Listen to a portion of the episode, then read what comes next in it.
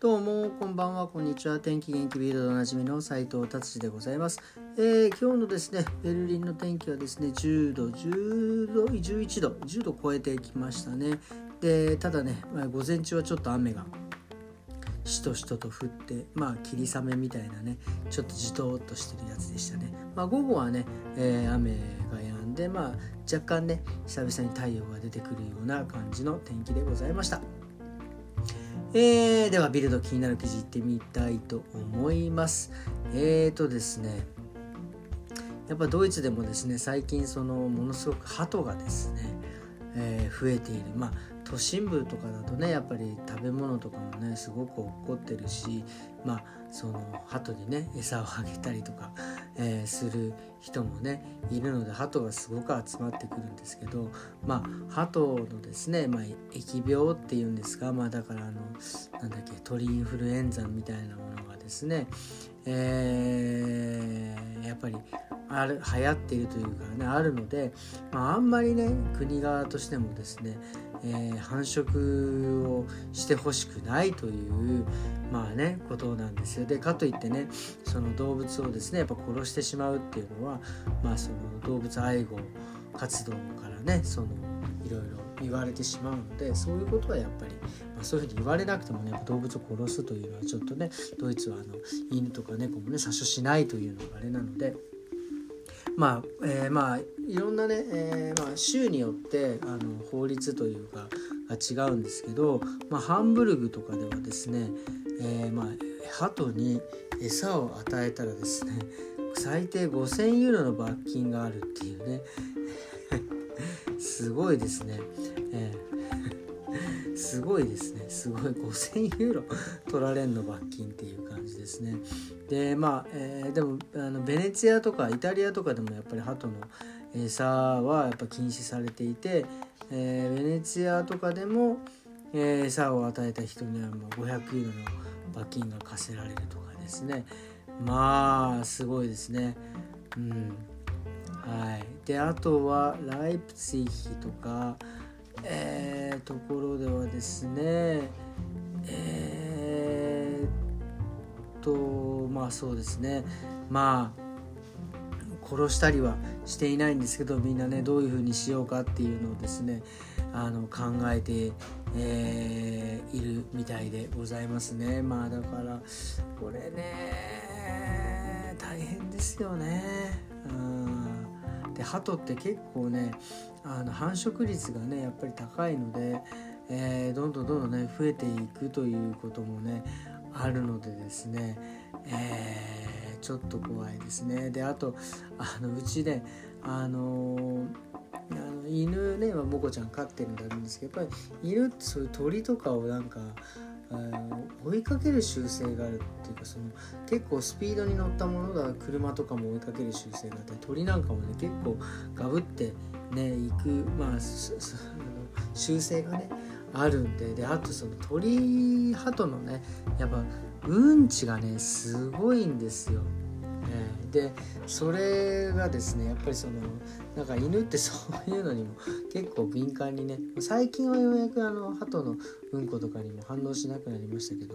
まだね、えー、まだまだ赤ちゃんだった頃まあ今もまだ赤ちゃんですけどだった時は本当に鳩の糞のの匂いでガーっていってしまうんで本当にねちょっと若干面倒くせえなって僕は正直思っていました。はいじゃあ次行ってみたいと思います。次ですね。えーとですね、パスポートのお話でございます。えー、世界で最も、えー、えー、とですね、何て言うんですか、えー、行ける国が多いパスポートっていうのはですね、まあ、毎年発表されるんですが、今年はですね、1位がですね5カ国あります、えフランスドイツイタリア日本シンガポール、えこのですね12345カ国はですね、えこのパスポートを持ってるだけでビザなしでですね194カ国も行けるんですね。すごいですね、うん、まああの国交がある国がね多いということなんですけど、えー、まあ、ドイツとかでもですねあの、まあ、前まではタイとか、まあ、日本とかブラジルなとかもね行けなかったんですがもう最近はですねタイ日本ブラジル、まあ、日本はもうだいぶ前からですけど、えー、ブラジルとかもですね行か行けるようになってるということですね。これ逆に僕最下位ってどうなのと思ったら最下位はですねシリアとかアフガニスタンなんですね。でこの辺だと29カ国とか28カ国しか行けなくてほとんどどっか行こうと思ったらですねビザを取らなきゃいけないですね。かもあと亡命しちゃうとかですね。なかなかこう国によってこういろいろやっぱり違うんだなっていうのをねえー、思いましたね。僕ね僕はもちろん日本のパスポート持ってるから、まあ、結構当たり前にどこでもビザなしでだったら何あの宣言条約とかだったらね半年ぐらいあ3ヶ月かぐらい入れるような感覚だったんですけどあれなんですねやっぱりそのいけない国結構あるんですね。はい。ということでございます。はいじゃあ次ですね。次はこれめっちゃ気になったんですよね。あのランニングは実際どれぐらい減量の効果があるんでしょうかっていうのを調べてやっぱりね研究者が、えー、いました。で体重を減らしたいってね思ってる人僕もそうですけどやっぱランニングをするのが一番消費するんじゃないかっていうふうに考えられてまあもちろん初めはですねやっぱりランニングするとですねえー、あの体力が、えー、体力がつく、まあ、いわゆる筋肉がついてくるのでその脂肪をねどんどんあの燃やしてくれるんで、えー、かなり体重がバッと落ちるらしいんですけどあの人間ってやっぱりその何、えー、て言うんですかどんどんエネルギーが消費されれば消費されるほどですね体はこれはやべえぞっつんであのえー、脂肪をどんどん蓄えようとするんですよね。要はその1日1食僕もよくやってました昔やってましたけど1日1食の場合だと1日に1回しか、えー、その栄養が入ってこないから体はその1回の,、え、あの何食事でですねいっぱいエネルギーを貯めようとするんですよ。でそれは貯めるってどういう行為かっていうとやっぱり脂肪にするんですよね。で脂肪にして貯める。あのことによって逆に1日1食しか食べていないのにどんどん太っていくっていうねことがあるんですよ。なので、えー、比較的食事っていうのはこまめにとっておいた方があのエネルギーがですね、え蓄積されないので太らないというふうに、え言われております。まあランニングもねやっぱりそういうふうにですねあのどんどんあの初めはねあの落ちるんですけど体重が落ちるんですけどだんだんやればやるほど落ちなくなってくる。ただこれはどんどんいやあの続けるとですね今度は逆にさっきも言いました筋肉がついてくるんですね。筋肉がついてくる。とやっぱ脂肪を燃やしてくれるんでだんだん痩せてくるんですが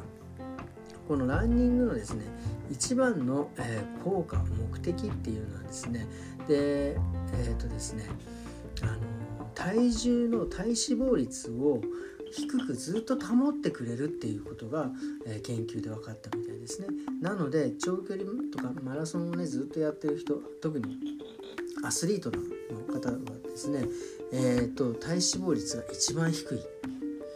うん、しかも高齢のアスリートスプリンター、まあ、いわゆる、まあ、ちょっとねあの、まあ、年齢が上がった、えー、上がってもそのずっとスプリンターとしてこうやってる方たちの体脂肪率が一番低いのはやっぱりマラソンランナーだったっていうことですね。だからそのある一定を超えてくるとやっぱり体がですねそのもうあの溜め込んでも筋肉で消費するしでさらにですね新しいものが食事でこうどんどんエネルギーが入ってきてもそれをですね、え、カロリー、え、消費する方にこうどんどん使うということで、まあ、体脂肪が上がってこないということ。だからこれもですねちょっとやっただけじゃダメってことですよね。あのしばらくやり続けないと。やっぱりねこういうのってや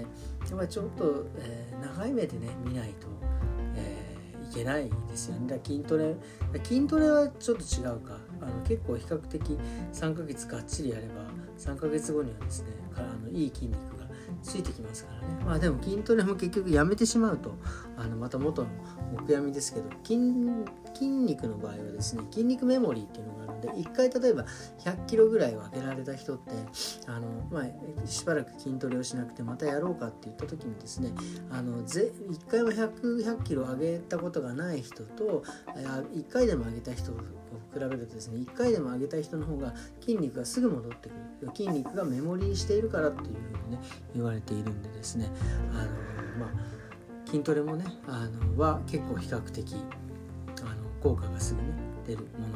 のなんじゃないかなと思う。ただこれもね続けていかないといけないですけど。はい、でもこれもねだんだん続けていくうちにね もうなんかどんどんついてくるから面白いんですよね。そうすると今度今度その、ね、プロテインとかガンガンとってですねもっとその腕を太くするとかですね。そういう風にね向かってくると最後ステロイドとか打ってですね、えー、でさらにボディービルのね大会とか出るようになってしまう、ね、気が付くとなんか単にスプレーを体にかけてなんかチョコボール向かいですね。真っ黒になって、筋肉マンになってですね。最後脱腸が脱腸になっちゃうみたいなね、えー、結末になってしまうのでくれぐれもですね気をつけてくださいということですね。はい。ででこれあともう一個。これもう今日ビルドやめようと思ったんですけどあのですねベルリンのお話なんですけど2月の29日と30日えっ、ー、とですねまたストライキです。で今度は何のストライキかっていうとベーファーゲーだから、えー、バスとかトラム、えー、とかがですねもうダメですね、えー、これねもう本当にあのまたかっていう感じなんですよね。えー、あのあこれもうベルリンだけじゃないからいろんな他の州もそうやるんですね。えっ、とねもうねもうなんかもういい加減にしてほしいなっていう、えー、感じでございますね。もうあのまたやんのっていう結局これあのまたどれだけの人がまたね、え、迷惑 かけられるというかこれうちも本当ね迷惑被るんですよね。これでまああのお店来れないとかいう人もまあ、いるんで、まあ気、気合で来いよっていうわけにもねいかないのでですね。なんか本当にもうこれも二次災害になってしまうんであの皆さんこの日29日と31あ3月1日はですねちょっとまあ早めになんかするとかまあ多分ちょっとは動いてるか、まあ、もしくはねどういう状況になってるかも分かりませんがもうね自転車で行くとかですねちょっとしないとですねいやちょっとまたあの軽い混乱になってしまうんじゃないかなっていうふうに思っております。はいということでですね今日はこんな感じで終わろうと思ったんですけど実はですね昨日の夜、えー、ベルリナーレに行ってきました。でねえっ、ー、とね見た映画がですねこうこれなんだっけ、えー、夜明けのすべてであの僕も初めて知ったんですけど三宅翔監督結構ね若い方でですねすごくしっかりした、えー、才能ね才能あるあふれる方だなっていうふうに思いました。であと松村北斗君、えー、この僕知らなかったんでジャニーズの方なのかな？えー、となん、えー、なんだろう。えー、あアイドルグループでジャニーズじゃないのかな？ちょっともうこの辺ちょっと僕またあのねアイドルオタクの人たちに聞かないといけないんで SixTONES って、え、グループとあと、え、この方ですね、え、上白石、えー、モネさんっていうんですか、えー、この人が本当に素晴らしい演技だしであとその僕ね本当行ってはじ行ってびっくりしたんですけど、まあ、いつもねそのベルリナーレって僕毎年行くんですけどそのね僕のドイツ人がですねいつも誘ってくれるんですよ。いつもチケット取ってくれる。本当あのなんだろうね。ベルリナーレはお前と行くぜみたいなね。感じになってくれるのか。もう自動的に日本の映画をですね、え撮ってくれてこの日あの撮ったからっつって でも僕はもうねあのありがとうございますって行くだけなんですけどでこの日ねたまたまその初日だったんですよね。なのでこの3人の方がですね舞台挨拶してですねまあいろいろお話ししてくれて、まあ、あの質問なんかもねいろいろしてくれててですね。あなんかすごいあの僕ああいう一回あったか一回本当本当すごい昔にあの武士の一文ってあのキムタクの映画の時にのベベルリナーレの時かな。だからねベルリンにお店出す前だから2006年とか5年とかなのかな。ちょっと忘れちゃいましたけど。まあその時もなんか舞台初日だったんで舞台挨拶があっていたんですけど、まあ、その頃の時はもう全然覚えてないんですけど今回ねなんかほんとねみんな3人のねお人柄がよく出てたしで上白石萌音ちゃんがまあもうほんと映画もそうだしその舞台挨拶ももうなんかまんままんまこんな感じの人いるんだなっていう本当に可愛らしいね感じの人でした。そしてですねあのまああんまり僕その映画のですね批評とかってあんまりこうねあのそれこそミンギさんとかですねみたいにうまいことちょっとできないんですがまああのものすごくね考えさせられる映画。で特にですねあの、まあ、もちろんその病気がねあのテーマパニック症。あんまいいのかこれもいいんだよね。パニック症候群とか PMS あの、まあ、いわゆるあの月経前症候群って言って、まあ、生理が前来る前23日になるとこうちょっとねあのイラッと苛立ちがすごかったりとか、まあ、ちょっと病気になったりとかもこうなんかいろいろあるんですね。そういうのをね、えー、表現している映画だったんですけどももちろんその映画そのね病気とどうやって向き合っていくかどうやって対処していくかっていうのもそうなんですけどまあ、そういうそれはそれでまた考えさせられるんですけどやっぱりねそのドイツで見ていると、まあ、その一緒に行ったね彼からもそのいろいろ質問されたんですけどその何て言うかあの日本のなんか暗黙の了解みたいなのがなんだろうなあの面白かったですね。なんか例えばあの食あのなんかちょっと外に出たらですね。あの職場にですねちょっと、お土産じゃないけどちょっとお菓子を買っていくとかあとはこうなんかその何て言うんですか飲み会とか断りづらいとかなんかねそういう社内の飲み会っていうんですか、ね、断りづらいとかなんかその先輩のねことを入ってあの言われたら入って言わなきゃいけないみたいなのとかですね。その暗黙のやつがですね非常にうまいこと表現されていていや面白かったですね。その辺もね本当にいろいろ一緒に行ったねドイツ人から。質問されたし、まあ、日本ってこういう、ね、暗黙のルールみたいなのが結構たくさんあるんだよみたいな、ね、話をして、まあ、なんかほらお酒飲む時にねあのお酌するとかですね。なんかそういうのとかね。あのいろいろですね。あのまあ僕らは何気にねもうそういうふうに何の疑いもなく、えーね、来ていますけどやっぱりドイツ人はドイツ人でドイツにもドイツにもあるんですよ暗黙の了解とかねそういったものがあるんですけどやっぱりそれがねお互い国が違うんで暗黙の了解が違うことにねすごい興味を持ってすごくね面白い、えー、あのね映画だったんじゃないかなっていうふうに僕は、えー、思います。で本当にそのなんかなまあね、いわゆるハリウッドとかそういったあの、ね、映画とは違いますけどなんかこう、まあ、何度も言いますけど深くね考える。であとなんだろうなあのこういろいろなんかその説明がない。もうあの絵絵で絵を見て画像を見てあの想像してここは多分こうなったんだろうなっていうのをですねあの分かってちょうだいっていうようなね、えー、シーンなんかもいっぱいあってですねあの非常にあの1時間120分1年、まあ、2時間の映画でしたけどすごく